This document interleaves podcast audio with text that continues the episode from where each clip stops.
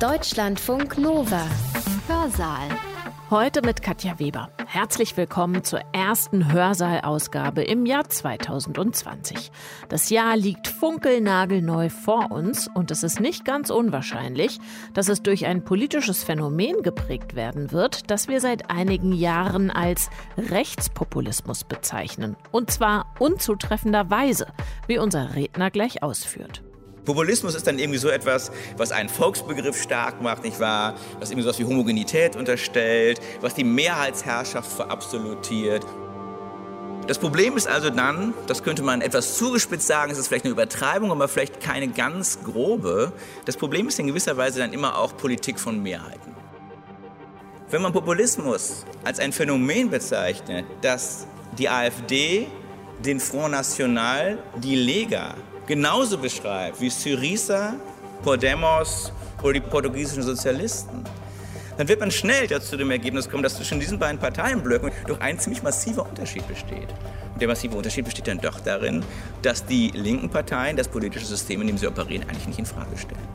Ist Populismus eine gute Beschreibung dieses Phänomens? Das ist die Frage, die ich mir stelle. Und Christoph Möllers, das ist jetzt kein irrer Spoiler, wenn ich das schon sage, beantwortet sich und uns diese Frage mit einem klaren Nein. Seit 2009 hat Möllers den Lehrstuhl für öffentliches Recht und Rechtsphilosophie an der Humboldt-Universität zu Berlin inne.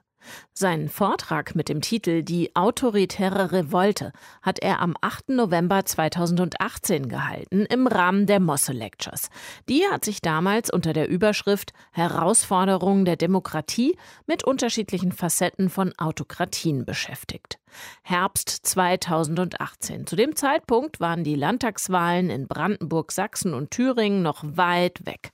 In allen drei Bundesländern wurde die AfD dann 2019 zweitstärkste Kraft. In all diesen drei Landtagswahlen hatte sie enorme Zugewinne zu verzeichnen. 2020 stehen dann jetzt Bürgerschaftswahlen an in Hamburg, außerdem Kommunalwahlen in Bayern und in Nordrhein-Westfalen. Und im kommenden Jahr, also 2021, setzt es dann fünf Landtagswahlen, zwei Kommunalwahlen und die Bundestagswahl. Anfang 2020 scheint mir ist ein idealer Zeitpunkt, um dieses als Rechtspopulismus beschriebene Phänomen und seinen politischen Arm, die AfD, nochmal genauer zu begucken. Wie gesagt, der Vortrag, der gleich läuft, ist über ein Jahr alt. Er behandelt ein sich wandelndes Phänomen, aber er hat nichts an Aktualität verloren. Möllers stellt Fragen und vollzieht Perspektivwechsel, die auch jetzt noch erhellend sind. Ihr könnt euch gleich selbst davon überzeugen. Aber vorher noch ein paar Hinweise. Seinen Vortragstitel Die autoritäre Revolte hat Möllers bei dem Historiker Volker Weiß entlehnt. Ein Vortrag von Weiß zum Thema findet ihr nach wie vor bei uns auf der Seite. Wir verlinken den auch nochmal. Dicke Empfehlung meinerseits. Möllers bezieht sich ab und zu auch auf ein weiteres Buch, das heißt Die politische Ökonomie des Populismus und es stammt von dem Bremer Politikwissenschaftler Philipp Mano. Und nun noch ein paar Worte zum Redner selbst, zu Christoph Möllers. 2016 hat er den Leibniz-Preis der Deutschen Forschungsgemeinschaft erhalten als herausragender Wissenschaftler. Und ihr werdet gleich selbst hören, dass er sehr, sehr schnell reden muss, um seine Gedanken pro Minute unterzubekommen. Hohes Redetempo, hier noch ein Einschub, da noch einer. Das ist jetzt wirklich kein Hörsaal, den ihr mal so eben beim Kochen oder so mitdenken könnt. Mein Tipp? Nehmt euch 45 Minuten Zeit und folgt Christoph Möllers in seine Überlegungen zur autoritären Revolte und in die Fragen an Politik und Gesellschaft, die sich daraus für ihn ergeben. Neckischerweise warnt er sein Publikum bei der Mosse Lecture aber erstmal vor allzu hohen Erwartungen an seinen Vortrag. Das könnte eine Enttäuschung werden. Denn bei dem Titel Die autoritäre Revolte erwarten viele vielleicht einen Vortrag, der ihnen so ein bisschen erklärt, beschreibt, erklärt, was passiert und vielleicht sogar mit einer Handlungsanweisung versieht, was wir so machen können. Warum sind rechtsautoritäre Bewegungen weltweit eigentlich so erfolgreich? Was können wir damit tun? Ähm, was können wir dagegen tun? Können wir mit etwas nach Hause gehen, das uns weiterhilft? Nun, statt von mir eine ordentliche Antwort zu bekommen, werde ich mich in eine klassisch wissenschaftliche Rückzugsgeste verflüchtigen. Ich werde etwas sehr Akademisches tun, ich werde nämlich darüber reflektieren. Und zwar über zwei Fragen die in gewisser Weise Vorfragen sind zu der Frage, warum und wieso und wogegen und was wir machen können. Die erste Frage ist nochmal zu klären, worin eigentlich genau die Entwicklung besteht, die wir zu beschreiben suchen, wenn wir ein politisches Problem behaupten. Was ist das ja eigentlich, was wir als autoritär oder populistisch bezeichnen? Und was ist eigentlich der Unterschied zwischen autoritär und populistisch? Und ist der Unterschied relevant für das, was wir zu beschreiben suchen? Das wird im ersten Teil auf so eine Art von Kritik des Populismusbegriffs hinausweisen und dann auch zu der Frage führen, dass wenn wir über Populismus reden, wir vielleicht das Problem falsch charakterisieren und wenn wir das Problem falsch charakterisieren, wir vielleicht auch uns schwer tun könnten, Ursachen für das Problem zu benennen. Und das wird mich dann zum zweiten Teil führen, in dem ich die Frage stellen möchte, was es eigentlich genau bedeutet, eine solche Entwicklung sozialwissenschaftlich zu erklären. Was können wir eigentlich mit einer Erklärung anfangen, wenn wir denn eine hätten? Und was heißt es überhaupt, so etwas, ein solches Phänomen zu erklären? Eine typische Erwartung an Wissenschaft besteht ja immer darin, für jedes Phänomen eine Erklärung finden zu müssen. Ich weiß, das Unerklärliche ist in der Wissenschaft nicht wirklich zulässig. Und eine typische Erwartung an Politik besteht eigentlich immer daran, zu jedem Problem eine Lösung zu finden. Das unlösbare Problem ist in der Politik nicht zulässig. Aber die Verknüpfung von politischem Problemlösungsanspruch und wissenschaftlicher Erklärung ist auch ganz interessant. Und es ist die Frage, was wir machen, wenn es eine wissenschaftliche Erklärung von Politik gibt, die sich vielleicht nicht wirklich von ihren eigenen politischen Motiven ganz lösen kann, die auch ihre eigene politische Wirkung vielleicht nicht ganz leugnen kann und die darin vielleicht auch wiederum Politik gar nicht so ganz hinreichend beschreiben kann. Erstens also nochmal, was ist eigentlich das Problem? Was ist die Diagnose, die uns irgendwie an der wir laborieren, die uns so ein solches Unwohlsein schafft. Und zweitens, was bedeutet es dann eigentlich, so etwas zu erklären und wie können wir es eigentlich erklären? Und da möchte ich am Ende noch mal so ein paar Vorschläge machen, wie wir vielleicht von bestimmten Formen von Erklärungsmustern auch runterkommen, beziehungsweise wie wir sie ergänzen können. Wenn wir uns fragen, worin besteht das politische Problem, dann ist die Antwort darauf doch mittlerweile relativ konsistent oder gängig jedenfalls.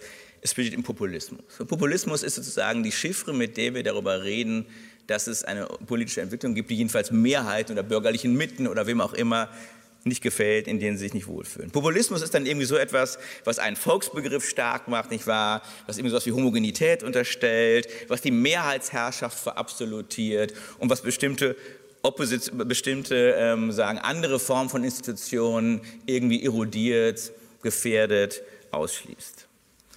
Das Problem ist also dann, das könnte man etwas zugespitzt sagen, es ist vielleicht eine Übertreibung, aber vielleicht keine ganz grobe. Das Problem ist in gewisser Weise dann immer auch Politik von Mehrheiten. Politik von Mehrheiten als das Problem. Und die Lösung ist dann doch sehr oft erst einmal doch in, in einem sagen, klassischen, auch konstitutionellen Diskurs, in einem Diskurs, aus dem ich ja auch als Verfassungsrechtler durchaus komme, Recht, Recht als Form, als Formalisierungsfähigkeit, Recht als Grundrechtsschutz, als Minderheitenschutz auf der einen Seite und sowas wie Expertise auf der anderen Seite. Etwas, was sozusagen mit Sachverhalten, Fakten noch etwas anzufangen weiß. Problem Populismus, Lösung, Recht, Expertise. Und ich glaube, dass dieses Schema als solches aus verschiedensten Gründen problematisch ist und ich möchte mich jetzt im Folgenden ein, paar ein bisschen an diesem Problem abarbeiten, die uns dann zur Frage der Problembeschreibung und dann auch zur Frage der Problemerklärung hinführen werden. Nun, das erste Problem besteht natürlich einfach schlicht und einfach darin, dass Institutionen wie Recht oder auch das Funktionieren von Expertise eigentlich immer auf so etwas wie Mehrheiten angewiesen sind. Rechtliche Institutionen, gerichtliche Unabhängigkeit, ähm, Anerkennung von Gesetz, Gesetzestreue sind keine freischwebenden Kategorien, sondern sind in gewisser Weise nur dann funktional, wenn sie eine gewisse Form von verfestigter Anerkennung auch von Mehrheiten haben. Sie funktionieren, und ich werde das gleich noch ein bisschen exemplifizieren, im Prinzip immer nur in, im Kontext einer politischen Kultur, die sich darauf, sagen, die sich sagen, auch majoritär darauf einlassen kann, sie sagen, aufrechtzuerhalten. Und dasselbe gilt, glaube ich, auch in gewisser Weise auch von Expertise und Fakten. Expertise und Fakten sind erstmal keine Phänomene, die in irgendeiner Weise selbstzweckhaft eine Wirkung haben. Das wissen wir alle, das wissen wir sozusagen seit der sozusagen Wissenssoziologie, der frühen Wissenssoziologie. So eine Expertise und Fakten laufen immer auf eine Form von Autoritätsstruktur hinaus, in denen man die, denjenigen, der die Autorität der Expertise für sich in Anspruch nimmt, für plausibel hält. Das heißt, die Institut bürgerlichen Institutionen, die wir durch den Populismus gefährdet werden, gefährdet sehen, wenn wir sie denn äh, so analysieren, sind immer Institutionen, die in irgendeiner Weise in einem Kontext stehen, der mehrheitsbedürftig ist.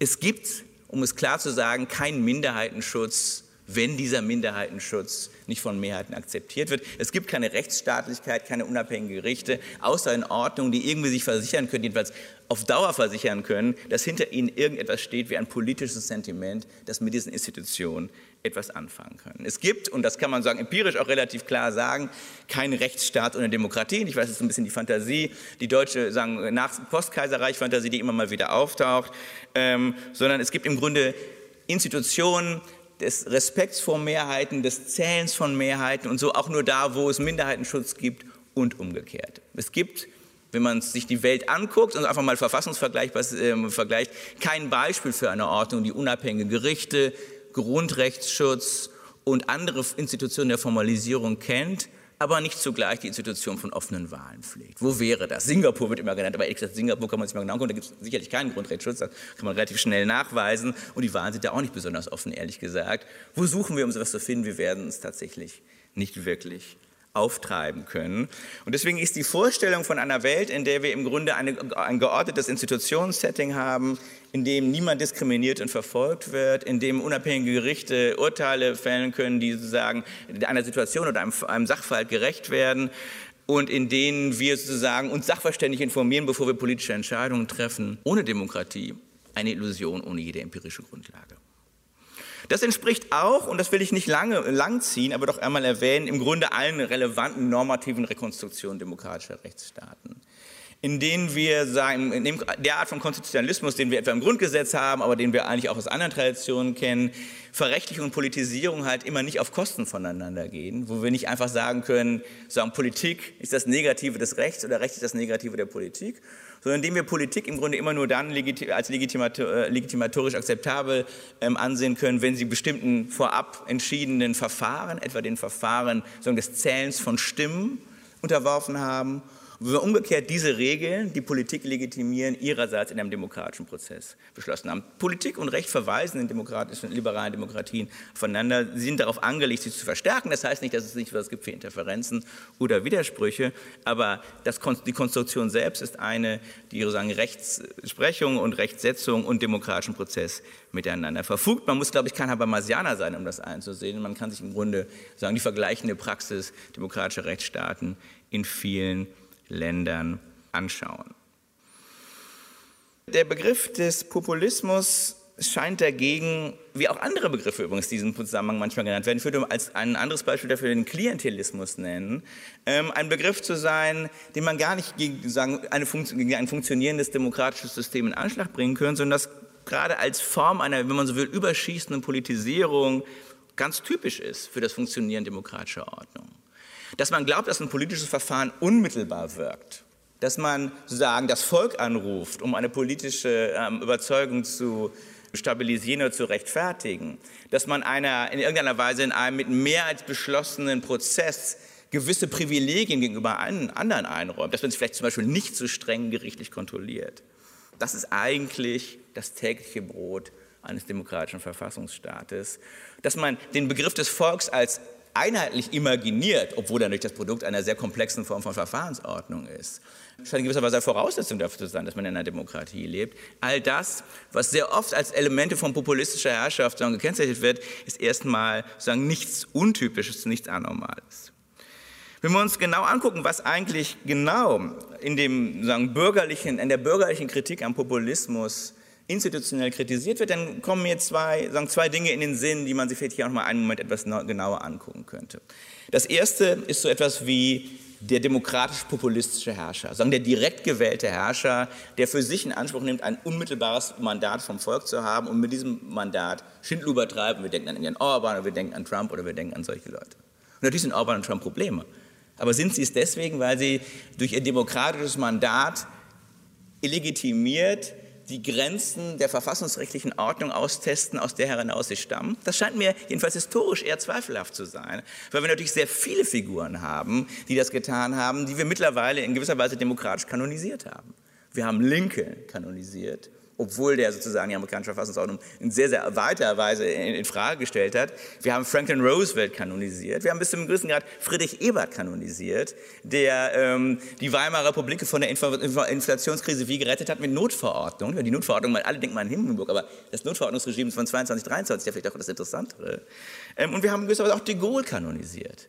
Ähm, alles Figuren, problematische Figuren, höchst umstrittene Figuren, Figuren, die wir, je genauer wir sie uns angucken, uns auch immer unheimlicher werden, Figuren, mit denen ich mich auch nicht unbedingt wohlfühlen würde, als sozusagen in einem politischen System, aber trotzdem auch Figuren, die zu großen demokratischen Narrativen der französischen, der amerikanischen, wenn wir eine hätten, dann auch der Weimarer ähm, Reichsverfassung dazugehören. Die Figur des sozusagen überschießenden, demokratisch legitimierten Chefs der Exekutive ist eine problematische Figur. Aber es ist keine Figur, die wir sagen, aus der Geschichte des demokratischen Verfassungsstaats so einfach ausradieren können. Sie gehört zu ihr. Dasselbe gilt für das zweite Element, was uns, glaube ich, im Moment sehr stark irritiert, an, an, auch gerade mit Blick auf unsere innenpolitische Bewegung, und das ist die Bewegungsform politischer Aktion. Was die AfD ja so stark und in gewisser Weise auch so bedrohlich macht, ist ja nicht zuletzt auch, dass sie eine Partei ist, die eine Bewegung neben sich hat. Eine Bewegung, von der sie immer wieder sagen kann, dass sie nicht zu ihr gehört, aber die sich auch mal wieder an sich heranführen kann. Eben die Bewegung, die wir mit Pegida identifizieren, die wir aber auch mit irgendwelchen Mobs identifizieren, die ähm, ähm, Migrantenheime überfallen oder sonst irgendwie etwas tun, was politisch sozusagen ähm, sagen, gefährlich oder wirklich so kriminell oder brutal, ähm, xenophob und sonst was ist. Parteienbewegungen nebeneinander zu haben, gibt Parteien natürlich eine unglaubliche Möglichkeit, sich gleichzeitig ihre Kernwählerschaft mobil zu halten und sich immer wieder auch davon zu distanzieren. Das ist eine alte Technik, die wir in gewisser Weise natürlich aus vielen Prozessen kennen. Haben wir in Deutschland dafür ein Beispiel? Für eine Partei, die auch bewegungsförmig ist? Na klar, die Grünen. Die Grünen waren mit der Umweltbewegung und der Anti-Atom-Bewegung und mit der Friedensbewegung auch eine Partei, die ursprünglich bewegungsförmig agiert hat. Waren uns, waren uns die Grünen unheimlich? Naja, den konservativen Hälfte des Landes schon. Ist es mit den Grünen gut gegangen? Ja. Wird es deswegen mit der AfD gut gehen? Nein. Nicht wahr? Die Parallelen enden an einem bestimmten Punkt, aber gleichzeitig ist der Punkt, an dem sie enden, nicht so einfach zu ziehen, wie wir sie uns vorstellen können. Weil jedenfalls diese beiden Elemente der Kritik an populistischer Politik Elemente sind, die in gewisser Weise zur Normalität eines politisierten demokratischen Nationalstaats dazugehören. Und damit relativiere ich nicht die immense Gefahr, die ich persönlich im Auftreten der AfD sehe. Ich relativiere damit überhaupt nichts. Ich frage mich nur, wie beschreibe ich das Problem? Und ist Populismus oder die Vorstellung, dass Demokratie nicht überpolitisiert wurde, eine gute Beschreibung dieses Phänomens? Das ist die Frage, die ich mir stelle. Und damit kommen wir sagen, von einem normativen zu einem politischen Problem mit Populismusbegriff, weil der Populismusbegriff natürlich in gewisser Weise dann immer dazu führt, das Problem nicht in der, sagen, das Problem in der Politik selbst zu allozieren, und nicht an einer anderen Stelle. Handfestes Beispiel dafür, institutionell relevant, ist der Umgang der Europäischen Kommission mit Ungarn und Polen. Gibt es in Ungarn und Polen ein Problem? Klar gibt es in Ungarn und Polen ein Problem namentlich, wie mir scheint im Moment nochmal vielleicht in Ungarn. Wie, wie, wie behandeln wir das? Naja, die Kommission behandelt es sozusagen, wir haben ein Rechtsstaatsproblem. Wir formulieren das Problem sozusagen in Terms des Rechtsstaats. Man kann sich streiten, ich werde dazu gleich noch was sagen, ob das sozusagen eine gute Beschreibung ist. Es ist insofern aber eine politisch problematische Beschreibung, als dass den Demokratiebegriff im Grunde den anderen überlässt. Die Kommission beansprucht gar nicht, als Wächterin des demokratischen Prozesses aufzutreten, sondern sie sagt, Ihr seid bestimmt irgendwie demokratisch legitimiert, aber euer Problem ist, dass ihr nicht bestimmte rechtsstaatliche Standards einhält. Damit gibst du den Politikbegriff in gewisser Weise denjenigen frei, oder den Demokratiebegriff für diejenigen frei, die ja vielleicht gerade demokratische Ordnung gefährden. Diese sagen, auf europäischer Ebene problematische Diskussion ist aber eine, die wir sagen, auch innenpolitisch rekonstruieren können. Nämlich damit, dass der Populismus, Populismusbegriff natürlich nicht nur eine Figur ist, mit der sich Institutionen in gewisser Weise auf bestimmte Fragen zurückziehen können, etwa die Kommission, die sagt, wir machen hier nur Rechtsstaatsschutz, wir passen mal nur auf, dass es unabhängige Gerichte gibt, darüber, was da so mit dem demokratischen Prozess sonst passiert, das können wir eigentlich nicht beurteilen, sondern wir haben diese Rückzugsgeste auch innenpolitisch, indem der Populismusbegriff in gewisser Weise natürlich innenpolitisch auch sehr dazu dient, ähm, zu sagen, wir ziehen uns aus einem politischen Prozess zurück, der zum Problem geworden sind und richten uns ein in einer Welt, in der man davon träumt, dass Rechtsstaat, Expertise und andere Dinge ohne politischen Prozess funktionieren können. Ein Indiz, das habe ich schon einmal letzte Woche öffentlich gesagt, ich hoffe, das hat niemand gehört, aber ein Indiz dafür, ähm, für diese Rückzugsbewegung scheint mir der Erfolg der Grünen zu sein. Denn die Grünen sind, und das unterscheidet sie ganz klar von der SPD, eine Partei, die mit der AfD keinerlei Berührungspunkte hat. Wer in einen Ortsverein der Grünen geht, wird niemand treffen, der sozusagen einen Soupçon, einen aggressiven Soupçon gegen die Migrationspolitik des Jahres 2015 hat. Wer einen SPD-Ortsverein trifft, wird eine Menge Leute treffen, die das haben. Wer im SPD-Ortsverein operiert, muss sich damit auseinandersetzen, dass es hier vielleicht ein Problem gibt. Ein Problem, das Philipp Manuel in seinem Buch sehr gut beschrieben hat. Wer in einen grünen Ortsverein gibt oder sich für die Grünen interessiert, hat sich von diesem, gegenüber diesem Problem immunisiert. Er hat sich zurückgezogen und kann im Grunde mit dem Populismus-Narrativ an der Seite eine Politik machen, die Institutionen stützt, aber Mehrheiten vielleicht sogar verachtet. Hier liegt meines Erachtens ein Problem. Gut, gehört es zu den Vorzügen des Populismusbegriffs. Und da wiederum kann ich auch auf Manus Buch verweisen, dass er zwischen Rechts- und Linkspopulismus uns unterscheiden weiß. Und das scheint mir erst einmal eine, eine richtige und wichtige Unterscheidung, weil entgegen einer, einem Narrativ, das ja auch in den letzten 20 Jahren sehr, sehr wirkmächtig geworden ist, die Unterscheidung von Rechts und Links tatsächlich noch etwas bedeutet. Sie hat ihre Bedeutung, glaube ich, nicht verloren. Und wer behauptet, er würde, sie hätte ihre Bedeutung verloren, macht damit, vollzieht damit natürlich seinerseits eine klassische politische Strategie. Wer sind die, die nicht rechts und nicht links sind? Klassischerweise, das sind diejenigen, die nach der Französischen Revolution einerseits die Revolution nicht fortsetzen wollen und andererseits die Revolution aber auch nicht rückgängig machen wollen. Das sind die Liberalen.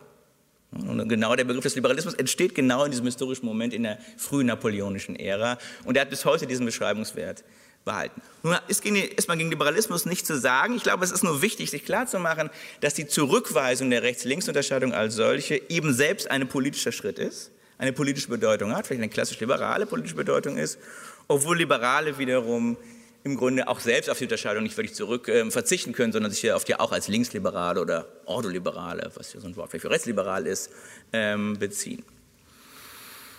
Rechts- und linksliberales ähm, Populismus unterscheiden, ist also vielleicht als solches okay. Das Problem scheint mir dann aber nur daran zu liegen, dass es jedenfalls im europäischen Kontext keinen Linkspopulismus gibt.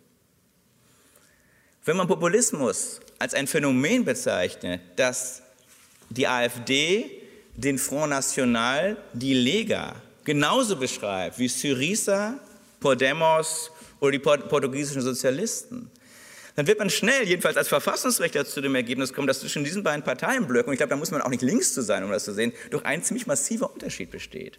Und der massive Unterschied besteht dann doch darin, dass die linken Parteien das politische System, in dem sie operieren, eigentlich nicht in Frage stellen. Syriza regiert in Griechenland, hat den demokratischen Verfassungsstaat nicht wirklich in Frage gestellt. Podemos ist eine normalisierte linksliberale Partei. In Portugal haben wir eine funktionierende, im Grunde, wenn man so will, linksliberale äh, Regierung. Diese Parteien sind keine systemkritischen Parteien, es sind einfach nur linke Parteien. Das gleichzusetzen scheint mir dann aber doch ein Problem zu sein. Es scheint mir ein politisches Problem zu sein, aber darüber will ich gar nichts mehr sagen. Es scheint mir ein normatives Problem zu sein, weil wir im Grunde uns ja doch vielleicht vor allem erstmal für die Frage interessieren, inwieweit der demokratische Verfassungsstaat aufgekündigt werden soll oder nicht. Und es scheint mir auch ein deskriptives Problem zu sein. Denn tatsächlich interessieren wir uns ja wahrscheinlich für solche Phänomene wie Populismus oder andere eben nur deswegen, weil sie Autoritarismus ermöglichen. Und auch nur unter der Bedingung, dass sie Autoritarismus ermöglichen können. Es wäre, glaube ich, nicht der Rede wert, dass eine Austeritätspolitik in Griechenland dazu führt, dass eine rechtlich linke Partei gewählt wird. Es wäre nicht der Rede wert, dass in anderen gegen eine nationalkonservative Partei aus dem politischen Grund gewählt wird. Unser Thema ist der Populismus ja nur deswegen und auch nur insoweit, wie er das Potenzial hat, Figur, die Figur des demokratischen Verfassungsstaats tatsächlich aufzugeben und mit einem autoritären System zu ersetzen. Und wenn das stimmt, dann in der Tat müssen wir uns sozusagen darauf beschränken, zu sagen, Populismus hilft uns hier nicht. Wir haben auch keine symmetrische Verteilung von Populismus vor angesichts des Autoritarismus, sondern was sich zu beschreiben lohnt, ist halt kommender Autoritarismus. Eine autoritäre Revolte, den Begriff verdanke ich dem gleichmaligen Buch von Volker Weiß, und der Frage, wo diese eigentlich beginnt. Wo diese beginnt, ist aber natürlich ziemlich schwer zu sagen. Geht es nur um eine Dehnung des üblichen zulässigen Diskurses, um die Normalisierung von, sagen wir mal, rassistischen Figuren? Geht es um den Erfolg bestimmter Parteien, aber dann welcher eigentlich? Oder geht es um irgendwie so etwas wie einen Systemwechsel, den man selber dann auch ganz schön schwer bestreiben kann? Wir haben ja ein ziemlich anspruchsvolles Problem der Kriterienbildung, das auch ebenfalls nicht nur rein abstrakter theoretischer Art ist, sondern das ganz praktisch wird wiederum auch im Kontext der Europäischen Union, weil wir uns dann nochmal fragen, wo beginnt eigentlich ein autoritäres System und wo können wir denn eigentlich sagen, dass wir es im Grunde nur mit sagen, am Austesten von Grenzen zu tun haben. Wie gesagt, meine Intuition wäre, und das können wir in der Diskussion nochmal darüber reden, versprechen, dass jedenfalls die linken Parteien, die ich in, ähm, in Europa so beobachte und die ich über die man vieles sagen kann, die Teil naiv, Teil vielleicht auch irgendwie nicht besonders effizient regieren, aber alle dieses System nicht austesten, wenn ich jedenfalls in manchen Ländern in, in der rechten, im rechten Bereich ähm, Parteien sehe, die das tun. Und meine, meine Behauptung, meine These wäre, unser wissenschaftliches Interesse geht überhaupt nur an dieses Thema, weil wir uns mit den Parteien beschäftigen, die genau die Systemfrage stellen. Nun, ich will gar nicht so viel dazu sagen, wie wir diese Abgrenzung vornehmen. Ich sage dazu nur ein Wort, weil ich, weil ich sozusagen in dem Sinne auch nicht unbefriedigt lassen. Ich glaube, es ist wichtig, sich klarzumachen, dass wir die Grenze zum Autoritarismus, nachdem was ich gesagt habe, unter den Voraussetzungen, die ich bisher gemacht habe, jedenfalls eben nicht so ziehen können, einfach zu sagen, es geht um Richterernennung, es geht so um rein rechtsstaatliche Kriterien. So ein Autoritarismus ist eben auch politisch zu definieren und das heißt, letztlich geht es immer um eine Sache nur. Es geht immer um die Möglichkeit, einer amtierenden Regierung wieder aus dem Amt gewählt zu werden. Es geht immer darum, ob sozusagen der Machtwechsel möglich bleibt oder nicht. Und die Frage, ob der Machtwechsel Möglichkeit oder nicht, das ist die Frage, die Autoritarismen von anderen Systemen unterscheidet. Und natürlich ist die Frage, ob der Machtwechsel möglich bleibt oder nicht, eine, die wiederum auch an Institutionen, etwa wie unabhängige Gerichten hängt. Wenn wir etwas haben wie eine, so eine Welle von politisch motivierten Richterernennungen als solchen, dann werden wir wahrscheinlich nicht wissen, jedenfalls, ob es um Autoritarismus geht. Wenn wir sehen, dass eine Institution wie etwa die unabhängige Kontrolle von Wahlen, wie in Polen, auf einmal komplett umgestellt wird, dann werden wir wahrscheinlich eher misstrauisch werden und sagen, naja, hier geht es offensichtlich in der Tat darum, Mehrheiten nicht nur, dass Mehrheit nicht nur Institutionen verändern, sondern es darum, sozusagen das Regime, was im Platz ist, nicht mehr für abwehrbar zu halten. Das ist das Problem, wäre meine These, nach dem wir eigentlich suchen. Und das ist ein Problem, von dem wir auch noch mal überlegen müssen, ob es eigentlich eines der politischen Ränder ist oder ob es nicht in gewisser Weise auch eines der politischen Mitte natürlich darstellt, weil wir natürlich auch sehen, dass die Frage, woher eigentlich sozusagen dieses Problem kommt, ähm, eins ist, das nicht komplett in, in verschiedenen Ländern nicht komplett sozusagen aus bestimmten Formen der ähm, sagen, Radikalisierung kommt, sondern teilweise auch von so etwas kommt wie einer sagen, bürgerlichen Ablehnung bestimmter offener Institutionen, die vielleicht auch mit anderen Parteien überhaupt nur identifiziert werden können als mit Rechts- oder Linksextremen. Die zum Beispiel auch etwas damit zu tun haben, ob Parteien Verantwortung übernehmen wollen dafür, zu regieren. Das heißt, der Vorschlag wäre hier, nicht mehr vom Populismus zu reden, sondern eben halt von der autoritären Bewegung und die Forschung nach Ursachen tatsächlich auch darauf zu beschränken oder jedenfalls darauf zu fokussieren, zu schauen, inwieweit diese ähm, Ursachen auf, ähm, sagen diese, ähm, äh, sagen, die Parteien sich auf so etwas wie einen systemsprengenden Gehalt fokussieren.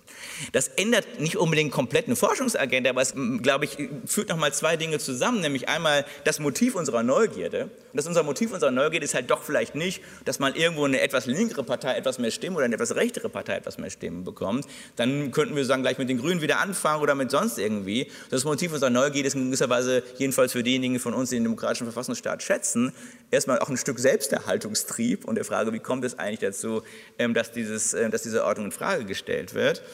Und ähm, es fokussiert vielleicht auch nochmal die Fragestellung selbst, weil wir dann nochmal genauer wissen, wonach wir eigentlich suchen. Und dann wäre natürlich die Frage an die Empirie, und damit komme ich zum zweiten Teil meines Vortrages, welche unabhängigen Kriterien gibt es eigentlich dafür, welche Parteien ausgesucht werden, um eine autoritäre oder auch eine, wenn man so will, dann immer noch sogenannte populistische Bewerbung zu beschreiben und zu erklären. Nicht wahr?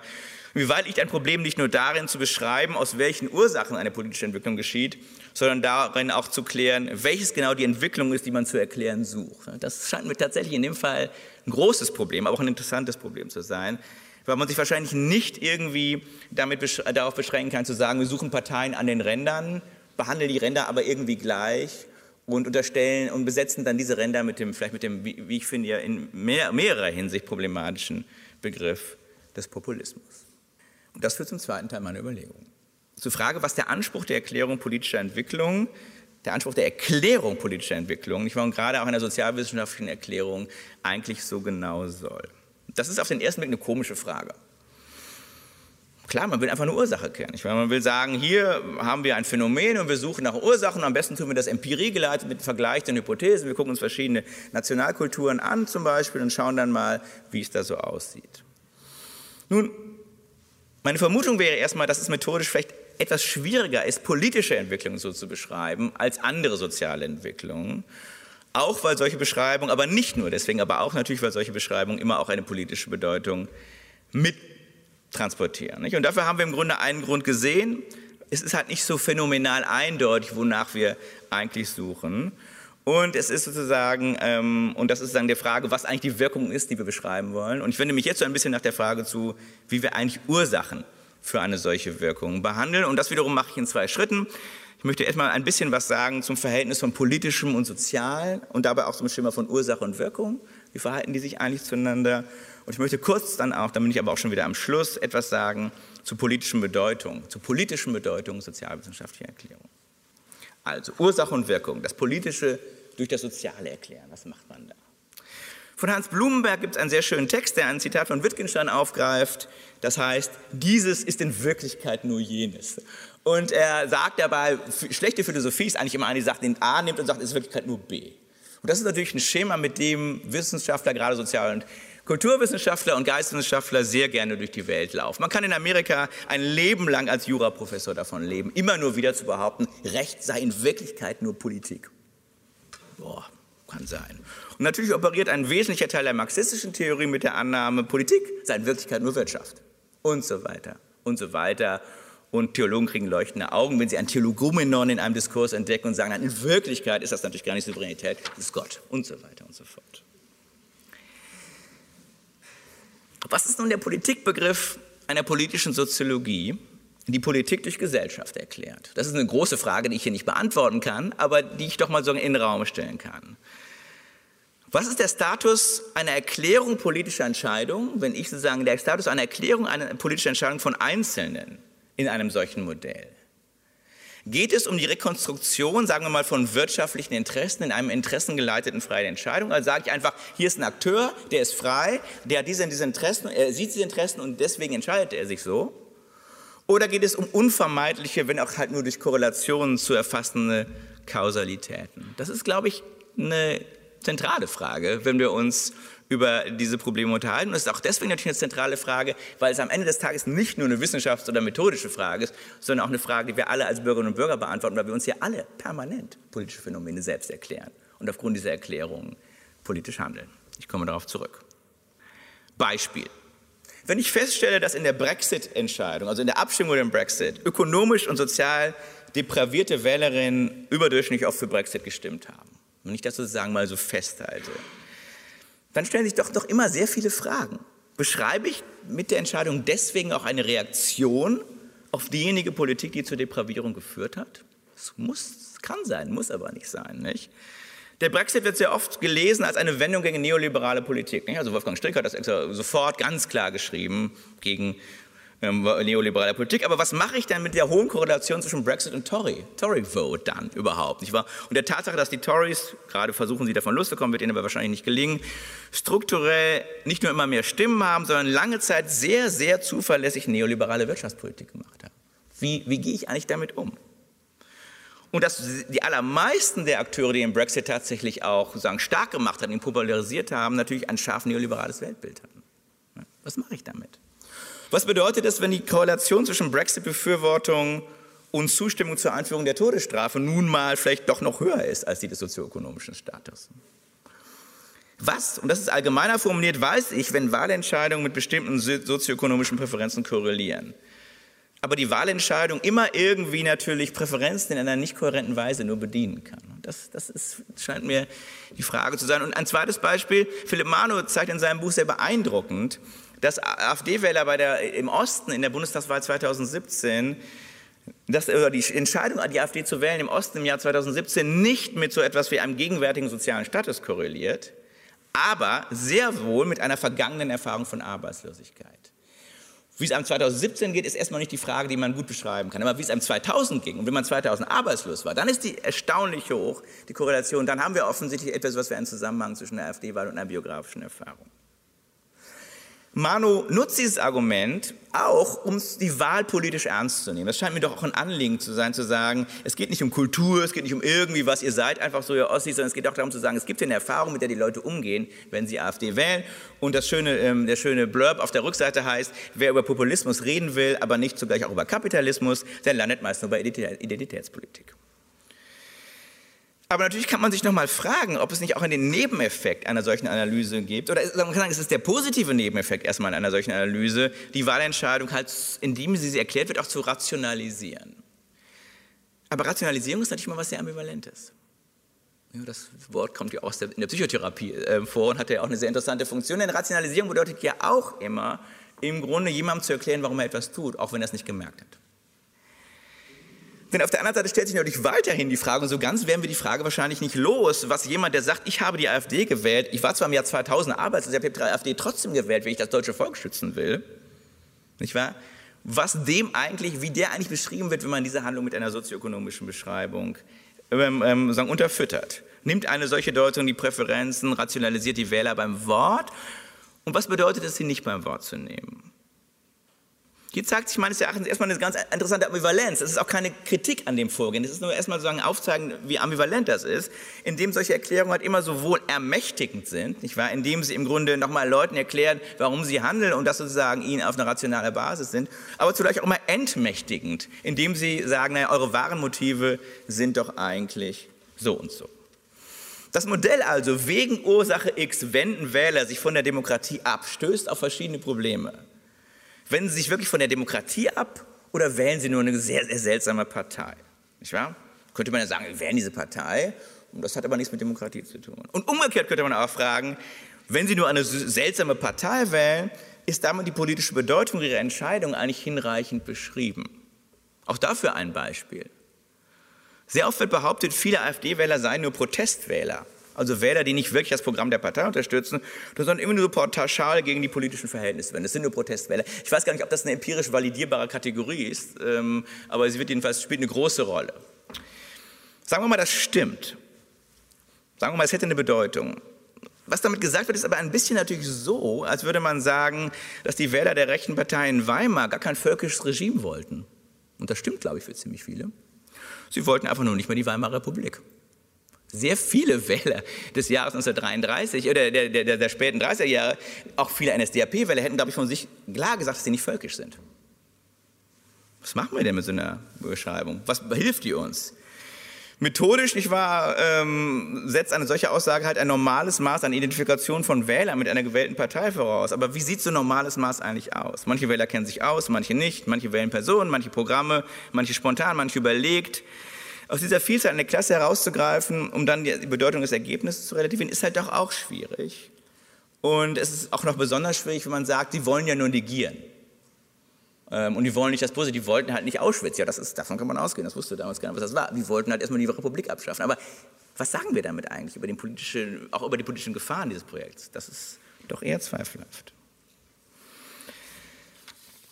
Das heißt, es stellen sich Fragen. Es stellt sich die Frage, inwieweit sozusagen Wahlentscheidungen ähm, sagen, auf bestimmte Präferenzen reduziert werden können. Es stellt sich die Frage, inwieweit globale politische Entwicklungen, die sich ja in gewisser Weise manchmal auch sehr ähnlich sind. Ich verweise mal auf was ganz anderes, nämlich auf etwa die Programmatik, die wir bei Orban haben, die ja immer so religiös, auch ein bisschen pseudoreligiös unterfüttert ist und autoritär ist ähm, und äh, sagen, die Illiberalität mit einer, mit einer Referenz an sagen, Weltanschauungssysteme koppelt, mit der, die wir in Indien haben, wo wir das auf bestimmte Art auch ganz ähnliche Familienwerte, Hinduismus und so weiter koppelt. Wir haben also global teilweise ähnliche Phänomene, aber komplett unterschiedliche gesellschaftliche Zusammenhänge. Und wir fragen uns dann, gibt es vielleicht trotzdem auch politische Bedingungen, die sozusagen diese Erklärungsmodelle, die sozioökonomisch ansetzen, die die politische Relevanz gegen die politische Relevanz solcher Erklärungsmodelle immunisieren, nicht wahr? Denn ähm, es ist irgendwie unerklärt, warum ein sozioökonomischer Zustand der schlecht ist, der abgelehnt wird, allein zu Systemkritik führen kann. Da fehlt meines Erachtens sehr oft ein, eine überschießende Begründung. Diese Überlegungen sollen die empirisch vergleichende Forschung jetzt hier nicht in Frage stellen, die ja auch sehr beeindruckend ist, auch gerade wegen ihrer methodischen Präzision, von dem so ein Jurist auch nur träumen kann. Aber sie sollen sie sagen nochmal einbetten. Und ich möchte sagen, diese, äh, möchte sie sagen auch nicht ganz nackt lassen mit diesen erstmal etwas destruktiven kritischen Überlegungen, sondern vielleicht auch nochmal sagen drei Vorschläge machen, wie man so ein bisschen jedenfalls, ich weiß nicht, ob mit strenger Empirie, aber jedenfalls sagen bei der Beschreibung solcher Phänomene noch mal etwas weiterkommt. Das erste ist, glaube ich, dass man nochmal in zweierlei Hinsicht über die Erklärungsrichtung selbst nachdenkt bei solchen Modellen. Und die Erklärungsrichtung vielleicht in mancherlei Hinsicht oder der, der Erklärungs, die Frage, was erklärungsbedürftig ist, nochmal umkehrt. Erste Umkehrung der Erklärungsbedürftig, der Erklärungsrichtung. Vielleicht bedarf oft gar nicht so sehr die Krise einer politischen Ordnung der Erklärung, sondern vielmehr deren Haltbarkeit. Vielleicht sollten wir auch mal so rumdenken, uns gar nicht zu fragen, warum geht das System jetzt sozusagen in eine schwierige Phase, sondern fragen, warum hat das System eigentlich so lange gehalten? Ja? Vielleicht kann man, man kann ja wahrscheinlich doch nicht unterstellen, dass einfach eine Ordnung mal ohne, in Abwesenheit von externen Schocks einfach immer so weitergeht. Da spricht eigentlich nichts für. Es gibt eine vergleichende Studie seit 1800, wo alle Verfassungen der Welt äh, mal sagen, auf ihre, auch auf ihre Lebenszeit verglichen wurden. Man kann sagen, das Durchschnittsalter einer Verfassung nach der Revolution ist 19 Jahre. Nun heißt Verfassungswandel ganz unterschiedliche Dinge. Die Franzosen haben sehr oft ihre Verfassung gewechselt, aber vielleicht auch immer das Gleiche gemacht zwischendurch. Ähm, die Schweizer haben Totalrevision, die wird man vielleicht auch dazu zählen. Ähm, und andere ähm, Ordnungen haben schwere Brüche gehabt unter derselben Verfassungssemantik. Also der Aussagegehalt dieser Feststellung ist doch sehr begrenzt, aber es ist doch schon trotzdem bemerkenswert zu sagen, 19 Jahre hält eine durchschnittliche Verfassung. Ein Problem der Ursachenforschung besteht dann vielleicht darin, dass sie tatsächlich in gewisser Weise ähm, die Stabilität nicht für das ähm, Explanans hält, sondern die Stabilität erst einmal für die Voraussetzungen, ähm, um dann nach sozusagen anderen Faktoren zu suchen, die diese Voraussetzungen in Zweifel stellen. Und das ist, glaube ich, etwas, was für das einfach sehr, sehr wenig Plausibilität hat. Nicht schon bei Machiavelli in Discourse lesen wir, eine Ordnung ist immer jung und da funktioniert sie und je älter sie wird, desto mehr Probleme kriegt sie. Das ist, scheint irgendwie etwas zu sein, was man als Beobachtung, also von Machiavelli bis Harrison White, in ganz unterschiedlichen Theoriekontexten immer mal wieder beobachtet hat. Erster Vorschlag also, denken wir auch nochmal darüber nach, warum die Ordnung eigentlich so lange gehalten hat, anstatt sie sozusagen ähm, ähm, als sozusagen nach externen Ursachen zu suchen. Zweiter Vorschlag, drehen wir die Umkehrung, drehen wir die Erklärungsrichtung vielleicht auch nochmal so um, dass wir den Rechtsautoritarismus, um den es meines Erachtens erstmal geht, aber auch andere politische Optionen, die vielleicht ähm, demokratische Verfassungsstaaten in Zweifel ziehen können, als ein bereitliegendes politisches Angebot verstehen, auf das aus verschiedenen Nachfragen reagiert werden kann. Also nicht zu sagen, weil die Leute das und das sozioökonomisch erlebt haben, werden sie jetzt rechtsautoritär, sondern zu sagen, wir haben hier etwas und man kann aus unterschiedlichen Motiven und ganz unterschiedlichen Situationen darauf zugreifen, weil das als Angebot bereit liegt. Und so viele Angebote liegen gar nicht bereit. So viele politische Alternativen gibt es eigentlich gar nicht. Wenn man sieht, dass der Erfolg rechtsautoritärer Parteien sich eigentlich in Europa so kontinuierlich, wenn man einfach die, die ähm, Parlamentssitze in, in, in, mitgliedstaatlichen Ländern anguckt, seit den 80, 80er Jahren aufbaut, und zwar fast linear also erstaunlich kontinuierlich. Dann sieht man, hier wurde lange, lange gearbeitet. Wenn man Volker Weißbuch über die autoritäre Revolte liest, dann sieht man, wie das Projekt sozusagen von Überbleibseln der Waffen-SS durch ähm, Armin Mohler transportiert, irgendwo dann bei der AfD endet. Und das ist ein großes, dickes Brett, wo Leute mit viel Geduld und Geduld und Spucke, wenn man so will, an etwas gearbeitet haben, ein Angebot zu entwickeln, was irgendwann wahrgenommen wird. Natürlich bedarf die Frage, warum es wahrgenommen wird, der Erklärung. Aber indem ich sozusagen eine, das Modell so aufbaue, dass ich sage, gucken wir doch mal nach, was da ist und eröffnen wir dieses, diese, die Wahrnehmung dieses Angebots dann für verschiedene Motivlagen, ähm, haben wir im Grunde doch auch in gewisser Weise eine andere Form von Erklärungsweg, äh, als wir ihn vielleicht sonst haben. Beispiel, in Deutschland, das sagt jedenfalls die empirische Forschung der Leipziger Studie, die gerade rauskam, haben Leute mit einem rechtsextremen Weltbild überwältigend nie NPD gewählt. Die hatten ein rechtsextremes Weltbild, die waren antisemitisch, die fanden den NS gut und so, die haben aber nie NPD gewählt, weil NPD so eine hässliche, kleine, rattige Schmuddelpartei war, mit der man nichts zu tun haben wollte. Es musste ein Angebot geschaffen werden, um die Nachfrage zu stimulieren. Das hat vielleicht nichts zu tun mit der Eurokrise oder sonst irgendetwas. Damit wird das Modell Ursache-Wirkung in gewisser Weise nochmal um eine gewisse Form von Komplexität erreicht. Und mein dritter Vorschlag ist einfach, sich nochmal klarzumachen, dass auch in dem richtigen Anliegen, Politik durch Soziales zu erklären, Politik immer auch eine Selbstreferenz hält. Das heißt, man muss Politik immer auch durch Politik erklären. Man muss Politik dadurch erklären, dass sich Polarisierung manchmal auch einfach verselbstständigen kann. Und das ist auch ganz gut erforscht, jedenfalls für kleinere Gruppen. Sagen, Leute, Gruppen polarisieren sich in einem gewissen Mechanismus, der dann gar nichts mehr mit Ursachen zu tun hat. Man muss Politik daraus zu erklären, dass Polarisierung auch immer aus der Mitte kommen kann. Man muss Politik, ähm, man, kann, man muss sehen, dass sich Symbolhaushalte von Ordnung auch erschöpfen können. Man muss sehen, dass Mobilisierung nicht linear funktioniert, sondern mal umkippen kann. Äh, man muss sehen, dass Mobilisierung, politische Mobilisierung eigentlich immer einfacher aus einer Heteronomie da ist. Das heißt, wenn ich schon die Mehrheit im Rücken habe und das, die Ordnung habe, dann kann ich auch nicht mehr mobilisieren. Dann bin ich ja schon da. Und man muss sehen, dass es immer starke Ungleichzeitigkeiten gibt zwischen einem Problem, einer Mobilisierung und einer Lösung. Sehr oft ist in, verursacht vielleicht ein sozioökonomischer Schock, eine Krise, eine bestimmte Form von politischer Mobilisierung. Aber in dem Blick, wo die Sache wirklich relevant wird, ist das Problem schon weg. Und dann wird die Mobilisierung verselbstständigt sich und macht dann, löst dann andere Probleme. Ich denke, das alles ist jedenfalls mitzubedenken, wenn wir uns fragen, was da passiert. Und damit komme ich zu meinem letzten Punkt, nämlich der politischen Bedeutung noch einmal solcher Beobachtungen es ist klar, dass der Versuch, eine noch andauernde, also keine historische, sondern auch eine noch, eine noch andauernde politische Entwicklung zu erklären, Nolens Volens immer auch eine Intervention in die politische Auseinandersetzung darstellt. Das, das spricht nicht dagegen, im Gegenteil, auch das muss man trotzdem machen, aber es verdient doch die Aufmerksamkeit. Es ist einfach so, es gibt rechte und es gibt linke und es gibt liberale Erklärungen für die heutige Politik. Und es ist ein bisschen beunruhigend, und damit meine ich wiederum nicht äh, Philipp, aber ich denke, so wenn ich mir die politische Mannschaft und auch sehr auf die sozialwissenschaftliche Landschaft angucke, ist ein bisschen beunruhigend, dass sich eigentlich alle durch die Krise erstmal bestätigt fühlen. Ja? Also alle waren immer schon entweder gegen den Kapitalismus oder alle waren immer schon irgendwie gegen Migration. Ne? Und auf einmal sagen, ja, jetzt habe ich aber recht bekommen, seht, was passiert ist. Finden sich eigentlich in der Debatte viele Angebote, die gegen die eigene politische Erklärung anerklären? Gibt es eigentlich den Sozialwissenschaftler, der mal sagt, jetzt ist das passiert und ich merke ich politisch, dass es meiner politischen Überzeugung überhaupt nicht entspricht, was da passiert ist? Vielleicht gibt es den. Nun muss man darauf nicht Rücksicht nehmen. Man kann Forschung treiben und sagen, solange die Korrelation stimmt, ist es in Ordnung. Das, das würde ich auch sehr ermutigen.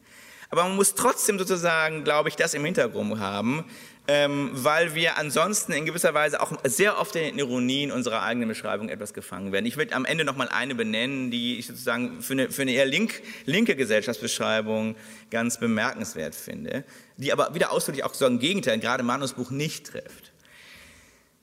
Sehr oft sind linke ähm, ähm, ähm, Phänomenerklärungen des Autoritarismus nämlich so gestrickt, dass sie erst einmal sozusagen Eigeninteressen und gerade sozioökonomische Eigeninteressen nach vorne stellen und sagen, naja, die Eigeninteressen sind eigentlich diejenigen, die ähm, hier relevant sein müssen. Und dann wundert man sich darüber, dass die Wählerinnen und Wähler gegen ihre eigenen Interessen wählen. Leute, die von der EU Fördergelder kriegen, sind trotzdem für den Brexit. Hahaha, das ist doch irgendwie sehr, sehr seltsam. Die Ironie darin besteht natürlich jetzt darin, dass es gerade aus einer linken Perspektive immer die Klage darüber gab, dass Bürgerinnen und Bürger im Grunde als atomisierte Individuen nur ihren eigenen wirtschaftlichen Vorteil suchen. Man könnte sagen, der Wähler, der wegen Fördergeldern wählt, ist ja gerade ein Bourgeois. Aber der, der für einen abstrakten Begriff des völkisch-nationalen oder gegen die Abtreibung eintritt, ist eigentlich in dem Sinne ein Citoyen, weil er keinen Nutzen davon hat, keinen direkten. Diese Ironie ist natürlich ziemlich pervers. Und ähm, sie enthält erstmal keine sagen, wissenschaftlich relevante Kritik an bestimmten Erklärungsmustern. Aber ich glaube, man muss sich so ein bisschen nochmal auf der Zunge zergehen lassen, wenn man darüber redet, wie man solche Dinge beschreibt.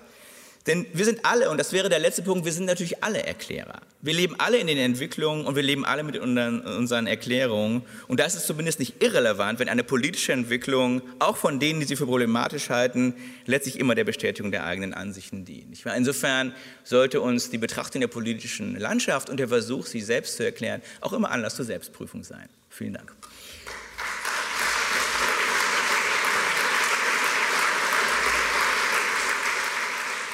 Der Rechtswissenschaftler Christoph Möllers und sein Vortrag Die autoritäre Revolte, mit dem er die Richtung der Erklärungsversuche zur AfD umkehren möchte.